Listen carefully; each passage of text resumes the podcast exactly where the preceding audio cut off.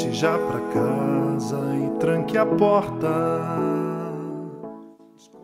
Fala povo! Estamos começando mais um podcast no quarto. Eu sou Tiago Ribeiro e não peçam minha senha do Wi-Fi. Fala galera, aqui é Derek Melo e as sentenças de Deus não cabem recurso. Eu sou Jonathan Soares e eu lhes digo: tirem as suas sandálias porque o tapete é novo. E aí, pessoal?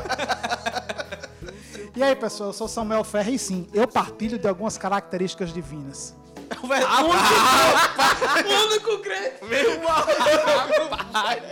O Glórias, glórias e aleluias a pensando Samuel. aqui piada de praça é nossa e ele só guardando a dele aqui, ó, rapaz. O cara é crente de verdade mesmo. Essa foi boa, essa foi boa, essa foi Bom, galera, antes de nós começarmos a pensar sobre o nosso assunto de hoje, precisamos falar, né, com o coração agradecido dos nossos parceiros. Nós queremos agradecer mais uma vez a, a livraria Logos, a sua livraria cristã. A livraria Logos, meus amigos, ela fica na cidade de João Pessoa e para você que mora em João Pessoa, você tem 20% de desconto na compra de qualquer livro quando você for lá na loja dizer assim: "Ah, eu vim aqui por intermédio do Instagram Quarto Fechado ou do podcast No Quarto". Que presentão, hein?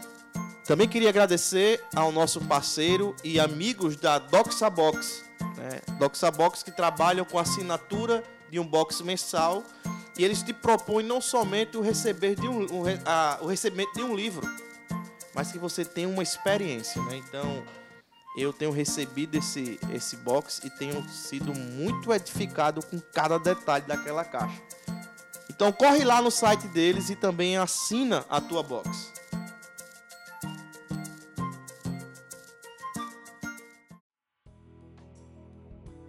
Bom, pessoal, então hoje nós estamos aqui com essa bancada de peso, né, com esse time de gigantes, né, aqui novamente. Nós vamos falar hoje de um tema muito especial, assim como todos os nossos temas têm sido especiais, porque estamos falando daquele que merece toda a nossa atenção, todo o louvor e toda a glória né, do nosso Deus.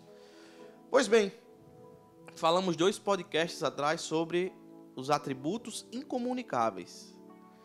Mas nós vamos conversar hoje sobre a vontade volitiva de Deus. O que significa a vontade volitiva de Deus, meu amigo e irmão Jonathan Soares? É um nome bonito para falar sobre ah, os atributos compartilhados conosco. Ah, a vontade que é compartilhada conosco. Os atributos comunicáveis são aqueles atributos que Deus tem e que Ele decide partilhar com ah, a criação. Que nós, como seres humanos, temos acesso a esses atributos e que, inclusive, em Efésios, somos, capítulo 5, versículo 1, somos instigados a, a, a buscá-los, né? sermos imitadores. É um pouquinho do que Deus deixou aqui na gente depois que a gente fez a cagada de pecar, né? É, a- isso a gente também chama como a imago Dei, né? Imago Dei. A imagem de Deus no homem. Então, Deus ele cria ah, o homem e deixa a sua assinatura. Ele decide compartilhar aspectos do seu ser divino com o homem, né? Primeiramente, o homem com a natureza não caída, com a natureza perfeita. E aí é, vemos a imago Dei como sendo clara, límpida, cristalina, né? perfeita no homem, daquilo que Deus decidiu compartilhar com o homem, e pós-queda, e aí vem uma pergunta. Essa imagem de Deus no homem pós-queda, ela foi totalmente anulada ou ela foi manchada? Manchada pelo pecado. Só tira com o Vênus da graça quando todo mundo for pro céu. Mas essa mancha, Rapaz, pra ser nossa, tá imperando mesmo aqui. O Vênus do céu. O Vênus do céu, meu amigo. mas acho que uma questão a ser perguntada é se essa mancha, ela é total ou se ela é parcial? Não, ela é parcial, porque nos atributos comunicáveis nós começamos a perceber que nós conseguimos sim imitar a Deus em alguns deles, não de forma perfeita, porque obviamente perfeito só Deus. É extremamente importante que você ouvinte e você ouvinta que está escutando esse podcast sobre eh, atributos comunicáveis, compreenda que quando Deus trabalha ou quando Deus age em algum dos atributos que nós vamos falar aqui hoje, ele não age só através daquele atributo, como nós falamos no podcast passado. Então, hoje nós, por exemplo, vamos, vamos falar aqui da sabedoria de Deus.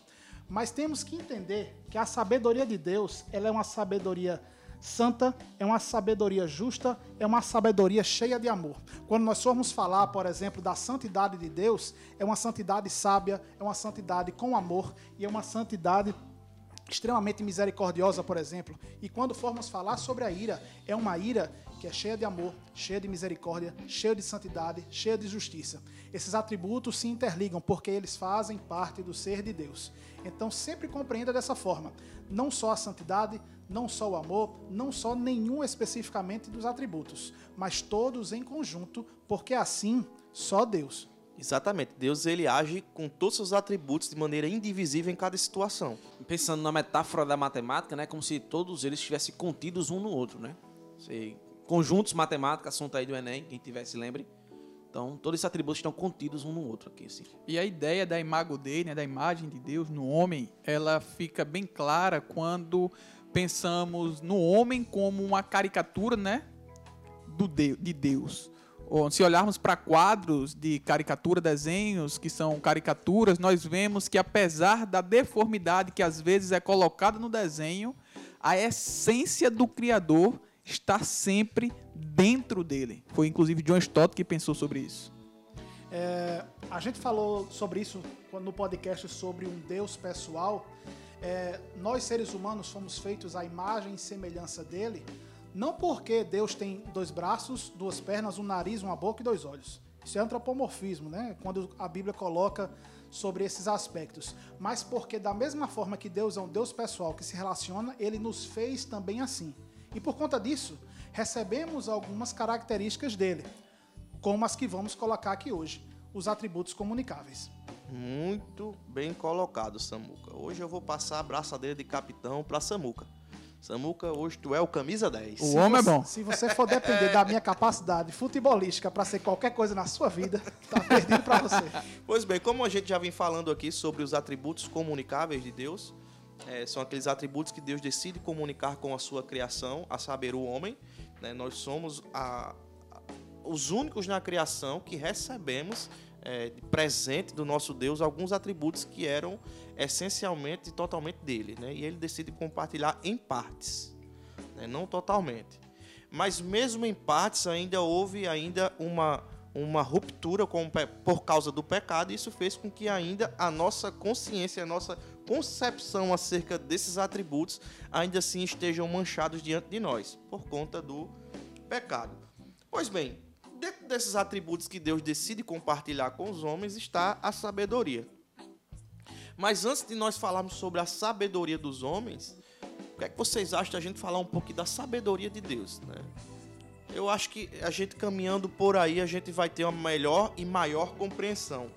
Uma vez que a sabedoria de Deus é essencial a ele, porque ele não pode ser Deus sem a sua sabedoria Sim. né? Ela não pode ser separada de Deus, porque a sabedoria de Deus não foi algo que foi acrescido a ele. né? Ele não adquiriu com o tempo a sabedoria, mas ele é a própria sabedoria. Toda a sabedoria emana dele. Exatamente. Perfeito. É propriedade dele, né? E é interessante também frisarmos que, ao passo que, que os atributos comunicáveis são compartilhados conosco, eles não são compartilhados em totalidade, mas em partições. Deus, ao passo que ele é sabedor de todas as coisas, conhecedor de todas as coisas, não significa dizer que a mesma sabedoria que Deus tem, nós possuímos. Nós temos parte da sabedoria que Deus tem. Uma parte muito pequena, diga-se de passagem. Até porque a nossa sabedoria, ela foi adquirida. Deus não adquiriu a sua sabedoria, ele simplesmente a tem. Ele deixou a capacidade da gente de assimilar as coisas para que enri- enriquecemos a nossa sabedoria. né? E aí eu preciso me fazer das, minha- das minhas vezes de nerd, jogador de RPG de 1900 e muito tempo atrás, é, onde existia uma característica que colocava assim, a inteligência e a sabedoria, e elas são completamente diferentes. É, Gruden coloca a sabedoria de Deus da seguinte forma: é, ele sempre escolhe as melhores metas e os melhores meios para alcançar essa meta. Isso não quer dizer, é, isso não está, é, como posso colocar, se contrapondo ou invadindo o campo do conhecimento e da onisciência de Deus. Eu estou colocando aqui que Deus sempre vai buscar de forma sábia ter os melhores resultados aplicando o conhecimento que ele tem. Assim, de forma muito pífia, fazia o jovem Samuel quando jogava essas coisas há muitos tempos atrás. Então, a compreensão de que o conhecimento é diferente da sabedoria é muito importante. E assim também é com Deus. Deus é onisciente, conhece todas as coisas. E esse seu conhecimento, ele utiliza de forma sábia, pelos melhores meios, da melhor forma possível. Exatamente, Samuel. Muito bem colocado, né? E aí, meus irmãos, é, a gente já tem, vem falando aqui sobre sabedoria. Vamos, vamos aqui tentar fechar agora a, a sabedoria falando no, no, plano divino e vamos falar agora com a parte compartilhada. Mas antes da gente chegar na parte compartilhada, eu queria tentar fechar esse ponto aqui. Se vocês podem até me ajudar também com esse Sim. fechamento de ponto, né? Eu queria, eu queria fechar com uma citação do próprio Herman Bavinck novamente, né? Ele diz o seguinte: Ser sábio não é escolha ou vontade de Deus. Entretanto, ele conhece tudo necessariamente, pois como executaria a sua vontade se assim não o fosse? Eu só digo que eu não tenho nada a declarar depois de tamanha é, citação. É, porque ela, de fato, ela é incompreensível, né? Pois ela é infinita. A gente já tentou trabalhar sobre a, a infinitude no podcast passado e algo que é inconcebível é, numa mente totalmente finita, né? É, no, nos nossos pensamentos totalmente limitados. Pois bem, Deus, sendo um Deus que é detentor de toda a sabedoria, então logo nós entendemos que Deus é a fonte da sabedoria, né? Perfeito. Deus é a fonte da sabedoria, né? Então, a própria Escritura vai dizer isso, né? Que Deus, é, se eu não estiver enganado, é, Isaías 40, 14, Vamos dar uma olhadinha, né? A quem o Senhor consultou que pudesse esclarecê-lo, e quem lhe ensinasse a julgar com justiça, quem lhe ensinou o conhecimento ou lhe apontou o caminho da sabedoria. E até também um texto lá em Romanos, capítulo 11, né? Verso 33. Ó profundidade da riqueza, tanto da sabedoria como do conhecimento de Deus. Quão insondáveis são os seus juízos e quão inescrutáveis os seus caminhos. Sensacional. Extraordinário isso. Né? Então, logo nós entendemos que a sabedoria que o mundo precisa está em Deus. Ele é a fonte. Pois bem, e aí Samuel trouxe aí uma dicotomia entre inteligência e sabedoria. Nós, é bem sabido que inteligência se adquire conforme estudamos. É algo adicionado no nosso, na nossa mente ou no nosso intelecto conforme nós vamos estudando. Mas aonde, de que forma, de que maneira prática? Nós sabemos que a fonte é Deus, da sabedoria. Mas de maneira prática, como o homem pode adquirir essa sabedoria? Similando as coisas. Tá falando pode prático? A sabedoria de Deus foi compartilhada conosco. Mas existe o aperfeiçoamento dessa sabedoria, né? E como é que a gente pode é, se aperfeiçoar na sabedoria. Augustinho fala que para a gente conhecer a verdade que está posta no mundo, temos que cada vez ser mais humilde diante de Deus.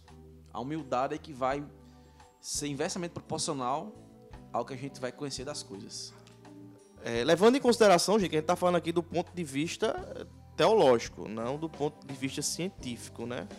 É, como a gente pode adquirir mais conhecimento de Deus? A gente sabe que Deus ele compartilha da sua sabedoria para o ser humano como, como sendo parte da sua criação.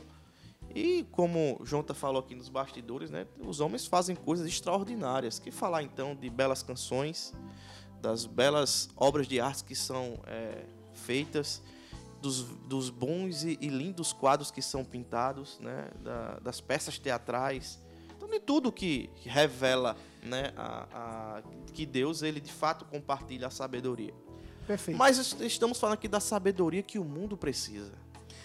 Sem dúvida, nós aqui temos a completa consciência de que a toda sabedoria vem de Deus, mesmo aquelas que não acreditam que a sua sabedoria veio dele. Sim. É, compreendemos então que sabedoria é o bom uso da sua inteligência ou daquilo que você sabe. Muitas vezes você é uma pessoa simples, mas tem uma sabedoria profunda que foi adquirida conforme a sua vivência. Todo mundo conhece o texto de Tiago, é, capítulo 1, versículo 5, que diz que Deus dá sabedoria a quem pede. Mas a Bíblia também é muito clara, lá em Salmos 19, quando diz assim: O testemunho do Senhor é fiel e dá sabedoria aos simples. Ou seja, na palavra de Deus, através de leitura e no temor ao Senhor, você também consegue adquirir sabedoria. Essa é uma das melhores formas de você buscar essa sabedoria eh, que Deus nos dá. Exatamente, Samuca. E uma das formas que nós precisamos entender a sabedoria de Deus e que foi revelada na sua, é, na sua potencialidade, que é em Cristo. É, Cristo, ele é ali a imagem do Deus invisível. Sim. Ele é o Deus que se encarna. Ele tem em todos os atributos divinos. Ele é o próprio Deus.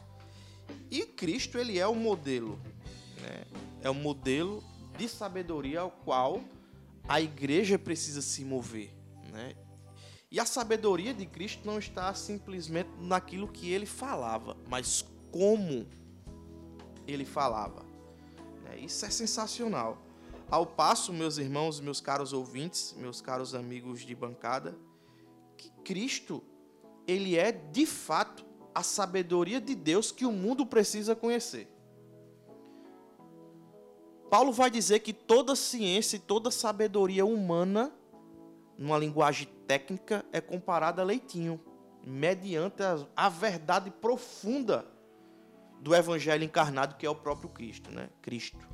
Então nós precisamos de fato entender que a sabedoria que o mundo precisa está em Cristo e nós como igreja temos o dever de ser essa sabedoria que o mundo portadores dessa sabedoria que o mundo precisa conhecer. Perfeito. E aí, meus amigos, meus caros amigos de bancada, se nós temos esse papel, o que falar então da geração mais analfabeta das escrituras que nós estamos vivendo?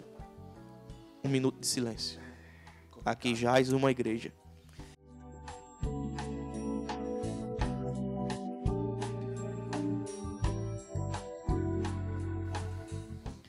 Pois bem, então é, vamos passar da, da, sabedoria que sirva de reflexão, né, esse ponto. De fato, ele precisa ser um ponto de reflexão na nossa vida. Mas vamos passar para outro atributo que Deus decidiu na sua eternidade compartilhar conosco, que é o atributo da santidade. Então, nós compreendemos como santidade aquela característica que Deus nos comunicou de buscarmos nós, seres humanos, ser separados do pecado e buscarmos Deus como alvo, Jesus Cristo como alvo, como é, o varão de estatura perfeita que nós devemos ser. Só que aí me surgiu uma dúvida na hora de me preparar para a gravação desse podcast. Se Deus é santo, ele é separado do quê? Do pecado? Só que antes da criação o pecado não existia. Então, esse ponto ficou com um pouco de confusão para mim a partir de onde eu busquei as minhas fontes para me preparar. Então gostaria de perguntar aqui para vocês da bancada, como Deus é santo mesmo antes da criação? E aí, Jota? Eu, eu, eu vou tentar elucidar um pouco e vocês vão tentando me ajudar aí. Beleza. Porque o atributo de santidade de Deus ele não é um atributo isolado, né? Isso. Como todos os atributos de Deus. Deus, em todos seus atributos, estão totalmente interligados. Né? Então, a santidade de Deus significa dizer que Deus tem pureza em todos seus atributos. Deus ele é santo, quer dizer, puro e impoluto na sua justiça, não é um, como sendo um atributo isolado. Isso que eu estou querendo explicar aqui. Então, a santidade de Deus está relacionada ao seu ser puro. Deus ele é puro. Mas então santidade não existia, sempre existiu, porque Deus sempre foi puro e sempre vai ser puro. e ele é imutável. E ele é imutável, exatamente. Então, nesse sentido, eu, eu ah, pensando cá com meus botões, eu entendo que a santidade de Deus está relacionada a quem ele é. Isso. Né? Deus, ele é puro, então a gente não pode fazer separação com Deus. Ah, Deus precisa entrar num processo de santificação? Não. Não. É como se a, é, a- a existência do conceito de pecado ela não vai pressupor que não existe san- santidade antes, né? Exatamente. Assim como a- a- o conceito de mal, que a gente não vai entrar aqui, não é que é, Deus é bom porque o mal existe. O efeito, é o- a, a lógica é inversa. Eu coloquei essa pergunta justamente para que nós entendêssemos que sim, Deus comunicou alguma de suas características para nós, como seus atributos comunicáveis, mas mesmo essas não poderão ser compreendidas por completo por nós que somos criaturas. A santidade, quando a gente coloca sobre a ótica do o homem precisar ser santo, é muito clara para cada um. Eu acho que esse é um dos atributos que todos nós, quando nos convertemos, compreendemos muito bem. Devemos buscar ser santos, separados do pecado, embora sabemos que somos pecadores, que vamos pecar, mas não vamos viver em pecado, assim como outros atributos comunicáveis de Deus. Como, por exemplo, a ira, como, por exemplo, a justiça. A gente Que falou são aqui... totalmente carregados da sua santidade. É uma, é uma ira santa. e a sabedoria. Nós nunca seremos sábios como Deus, justos como Deus e irados como Deus. Nós nunca seremos santos como Deus, mas devemos buscar assim.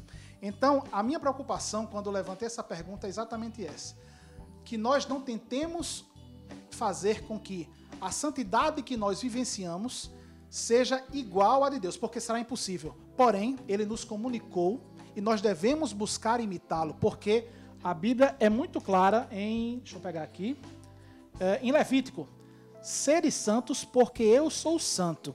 Deus, quando passa isso para toda a eclesia, para toda a comunidade de Israel que estava ali é, no deserto e recebendo todas as leis, ele tinha plena consciência que eles não poderiam ser santos e separados do pecado como ele era. Mas ele deixa bem claro que a ordem que ele dá é para que eles precisam ser santos, porque o Deus que governa Israel, que escolheu Israel como seu povo, assim o é. É um princípio relacional do homem para com Deus. Deus ele se rela- relaciona com a Trindade de maneira santa, pura, é, sem mácula, né, impoluta. É, é uma pureza, é uma pureza que o homem não conseguirá chegar, é inatingível para o homem, né, nesse sentido. Porém, é um princípio relacional do homem para com Deus também. né? O homem ele precisa ser santo para se relacionar com Deus, mas a pureza do homem ela é micropartes, minúsculas partes, como uma gota, uma pequena areia de um deserto daquilo que Deus é. Mas mesmo assim, Deus ele pede para que nós sej- sejamos santos. Aí entra a nossa parte na história, né? A nossa santidade não está relacionada à santidade de Deus no sentido que Deus ele é puro em todo o seu ser nós já temos a mácula do pecado. Mas a nossa santi- santidade está relacionada ao distanciamento do pecado. Perfeito. É aquela historinha que se conta para as crianças, né? Que a gente bota a mão na tinta preta, ali é o pecado.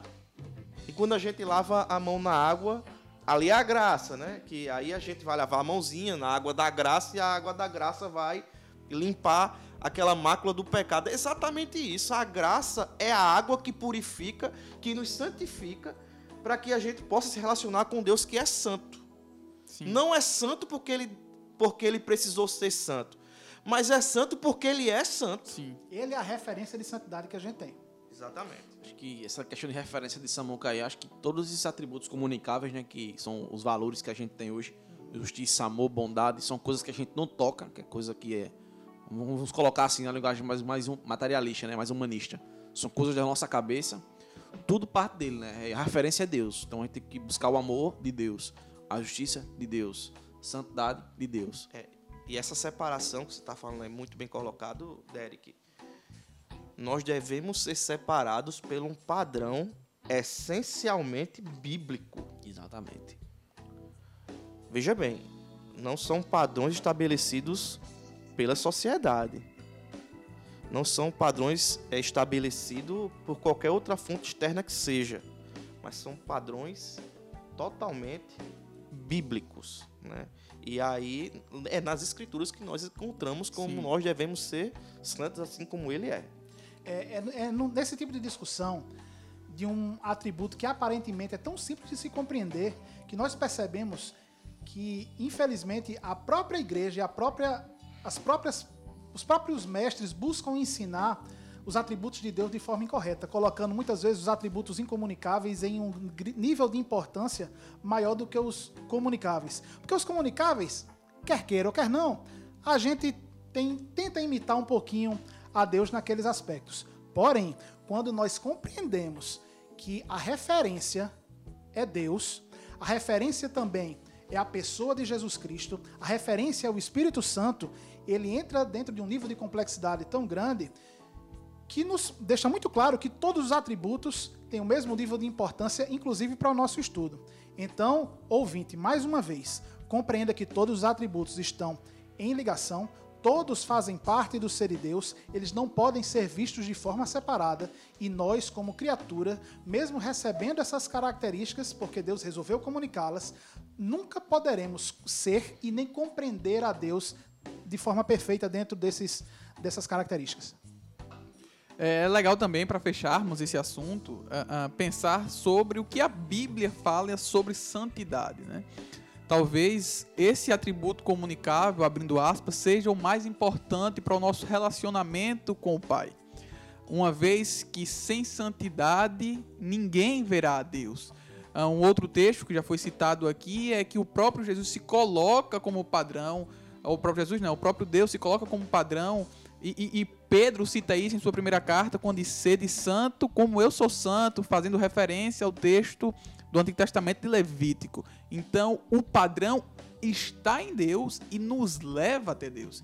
Então, santidade é algo primordial na vida do cristão e da sua respectiva igreja. Exatamente. É, um aspecto que precisa ser totalmente claro e evidente na vida da igreja. Até porque nós só seremos distintos do, do restante da criação da maneira em qual nós vivemos. Né? E o que nos dá o crachá né, de que verdadeiramente nós somos alcançados por esse Deus que transforma o ser humano por completo é a santidade que o homem vive. E e só para a gente não, não perder, o que ele não queria perder esse raciocínio e mostrar assim, que algumas pessoas têm é, ligado somente o atributo da santidade ao amor de Deus. Né? Que santidade é somente o amor. Mas aí sabe como é que me traz a, a, a lembrança? Aquele texto está lá em Êxodo, do Monte Fumegano. Sim. Imagina para aquela galera ali como foi terrível ver a santidade de Deus da maneira daquela. Um monte fumegando, trovejando, nuvem cinza, trovão caindo, ra- raio, relâmpago. Ali era uma forma visível da santidade de Deus. O que significa dizer, meu irmão, que a santidade de Deus é uma santidade que não se relaciona de maneira nenhuma com a impureza do homem. Tá para o sumo sacerdote poder né, entrar lá no Santo dos Santos, era toda uma preparação, porque qualquer indício de impureza, certamente o rapaz seria puxado pela cordinha lá de dentro, né? E fazendo uma ponte com isso, Jesus é colocado no Novo Testamento, no livro de Hebreus, como o santo dos santos, né? Aquele que pode entrar e tem liberdade a, a- ao Pai. Ele nos fez também sumos sacerdotes, né? Isso mesmo. O véu rasgou. É, isso é sensacional, é sensacional. Pronto, estamos falando aqui sobre a santidade e não poderíamos falar sobre, deixar de falar, na verdade, sobre o atributo da justiça. Temos aqui dentro do nosso, da nossa bancada um jurista. Um Ainda dos não. grandes. Calma, calma. Um dos Tem grandes. juristas. Tem mais dois períodos aí, Talvez um dos maiores que este Brasil já viu. Meu Jesus do céu. mas já tem mais conhecimento que muito advogado já formado há muito tempo.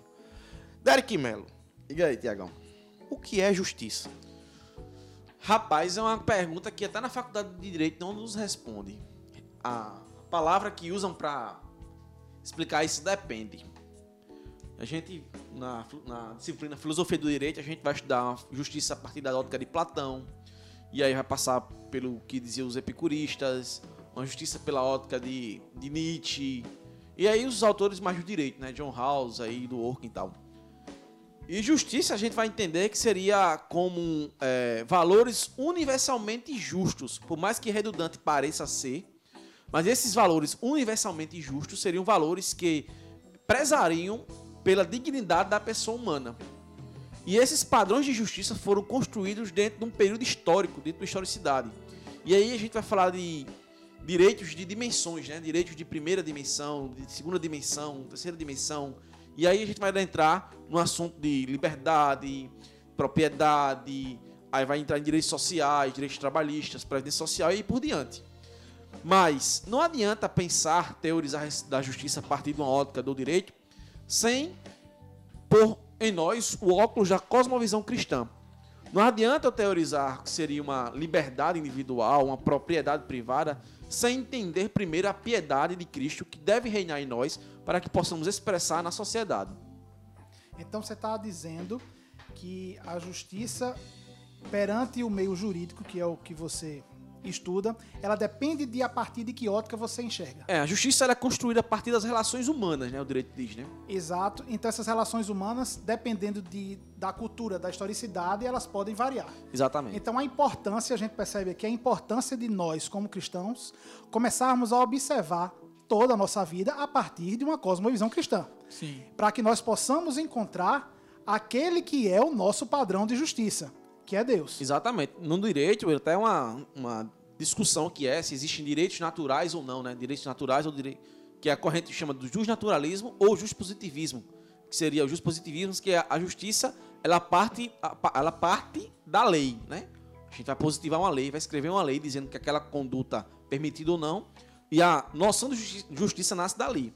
E existe a outra corrente, que é a justnaturalista, que vai dizer que a justiça os ideais de justiça já existem na humanidade, né? Existem intrínseco em a gente e que a gente vai pegar esse ideal e simplesmente vai escrever num texto para que todos possam ter acesso a isso, a esse conhecimento. É muito interessante é, nós percebermos que a, as características de Deus são, são tão perfeitas e uma das, das suas características é exatamente essa, a perfeição, é um atributo incomunicável, que é, nós percebemos a ligação que existe entre alguma, alguns desses atributos. A justiça e a onipotência, por exemplo. Imagine só se Deus fosse justo, mas não fosse onipotente. Como ele poderia resguardar a capacidade de sua justiça ser feita? Porém, imaginem se Deus fosse onipotente e não fosse justo, o caos que existiria na Terra. Ter essa compreensão, de novo, e eu já falei isso aqui 72 vezes num podcast que até agora tem mais ou menos meia hora.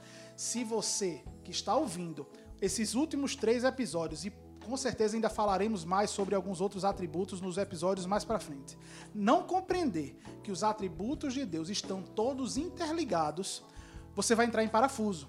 Se você começar a olhar a justiça de Deus e analisar só a justiça sem olhar, por exemplo, nesse exemplo que eu dei, a sua, o seu poder, a sua onipotência, você fica sem compreensão. Se você for olhar para os próximos atributos, como por exemplo a ira, mas sem olhar o amor de Deus, você não vai conseguir compreender absolutamente nada. Entenda em nome de Jesus, eu prometo que eu vou tentar não repetir isso aqui. Compreenda tudo isso de forma holística, no total, para que assim você consiga ter a revelação que Deus quer para você. Exatamente. Pois bem, justiça é estar em conformidade com aquilo que é correto. Exato. Com aquilo então, que Deus, Deus estabeleceu como padrão. age com justiça toda vez que ele vai agir de alguma maneira. Então, toda, toda a ação de Deus no mundo é uma ação justa. E um dos atributos da justiça de Deus é a sua santidade. Né? A gente falando mais uma vez que está totalmente interligado seus atributos, né? A justiça de Deus só existe porque existe a santidade. A santidade só existe porque existe eh, o amor de Deus. O amor só existe porque existe sabedoria e por aí vai, né? Isso que o Tiago falou da justiça de Deus ser perfeita, e é muito interessante a gente olhar para a nossa justiça. A nossa justiça reconhece tanto a sua imperfeição que dentro de um processo judicial existem recursos para corrigir essas imperfeições. Existem peças jurídicas para isso, né? Isso justamente reflete a falibilidade da justiça humana, né? Que muitas vezes acabam terminando os procedimentos judiciais e a justiça, no sentido mais pleno da coisa, não é feita, né? Então, existe aí assassinos ainda continuam soltos, existem corruptos que continuam soltos, e aí por aí vai. Então, finalizando a parte da justiça, então conseguimos compreender que é, o que é justo a partir de uma cosmovisão cristã é tudo aquilo que se enquadra, que se conforma ao caráter moral de Deus. Aquilo que Deus considera justo isso é justo para nós. Muitas vezes a justiça humana vai colocar como justo aquilo que Deus revela na Bíblia que não é justo, mas nós, como cristãos, precisamos estar atentos a isso. É, e um aspecto que a gente precisa também aqui identificar é que a justiça de Deus ela caminha de mão dada com a sua misericórdia. Se não fosse isso, meu amigo velho, A coisa tava difícil, viu? meu Deus, tava Se pior nem que a situação do Vasco, gente. Se, se nem o próprio Jesus escapou da justiça de Deus, quanto mais nós. Eu vou, eu vou citar aquele texto, posso? Vai, vai, vai. Cite, vá, Qual é o texto? Qual é o texto? Qual é o texto? Quem, quem? Romanos, capítulo 5, versículo 1. Justificados, pois, Mediante a fé temos paz. com Deus. Meu irmão, isso faz todo o sentido. Romanos 51. E aí, entenda, Deus nos fez justos, né? A imago Dei que foi manchada, né, por conta da ação pecaminosa no homem, é, fez com que nós tivéssemos essa ruptura relacional com Deus, né? E aí, por conta de Cristo, né, essa, essa Deus foi totalmente satisfeito com aquilo que Deus fez, né, na cruz, nos dando assim agora uma possibilidade relacional Sim. né? Isso é fantástico. A gente não pode falar de justiça somente no âmbito jurídico, né? De, do, a- do ato de, de, de jurisdição, mas de justiça no sentido de nos tornar justo para podermos nos relacionar com Ele. Né? Isso que é o ponto alto da justiça que Deus decide compartilhar com o homem. Tornar aquele que é impuro, imperfeito, aquele que é corrupto, né? justos mediante aquilo que Cristo fez na cruz, né? Isso é sensacional. É justiça no falar, justiça no agir, justiça em tudo que você fizer na sua vida. Vixe, e que e que situação a gente se encontra quando a gente começa a pensar sobre isso, né? Porque no mundo de justiça nós somos os injustos, né? Diante de um Deus de justiça nós somos os injustos, né? Fo- Fomos nós que causamos a ruptura, né? E ele decidiu na sua eternidade, no seu amor justo, no seu amor que também é um amor que se ira, no seu amor santo e no seu amor sábio, ele decidiu, né, nos fazer justos, né, nos tornar puros, para que pudesse haver esse relacionamento com ele. A gente não pode falar de, de justiça de Deus sem falar na justiça relacional. Isso mesmo. É para isso que ela existe. Exatamente. Isso é sensacional. Pois bem. E é isso, galera. Então a gente fica por aqui hoje. O assunto é muito extenso. Vamos ficar aí pensando agora sobre a justiça de Deus, né? E o que Cristo fez nos tornando justos. E isso é sensacional. Já pode dormir feliz, né, com o que Cristo fez por nós, né, nos tornando justos diante de Deus. Então fica aqui o meu abraço carinhoso, né, a todos vocês que estão nos ouvindo, aos meus amigos de bancada, Samuel, Derek Mello Valeu, só chamar. e Jonathan Soares. Sejam sempre bem-vindos. Valeu, Tiagão. Muito obrigado aí, galera, por mais essa vez que vocês estão ouvindo nossas vozes irritantes. Mas é isso, gente. Valeu, obrigado. Valeu, galera. Até a próxima e Deus abençoe. É isso aí, pessoal. E não perca, na semana que vem, continuaremos com esse mesmo assunto, vendo alguns outros atributos e com certeza você vai gostar. Confira. Que Deus abençoe, um grande abraço e fui! Deus de justiça e salvação. Deus de justiça e salvação.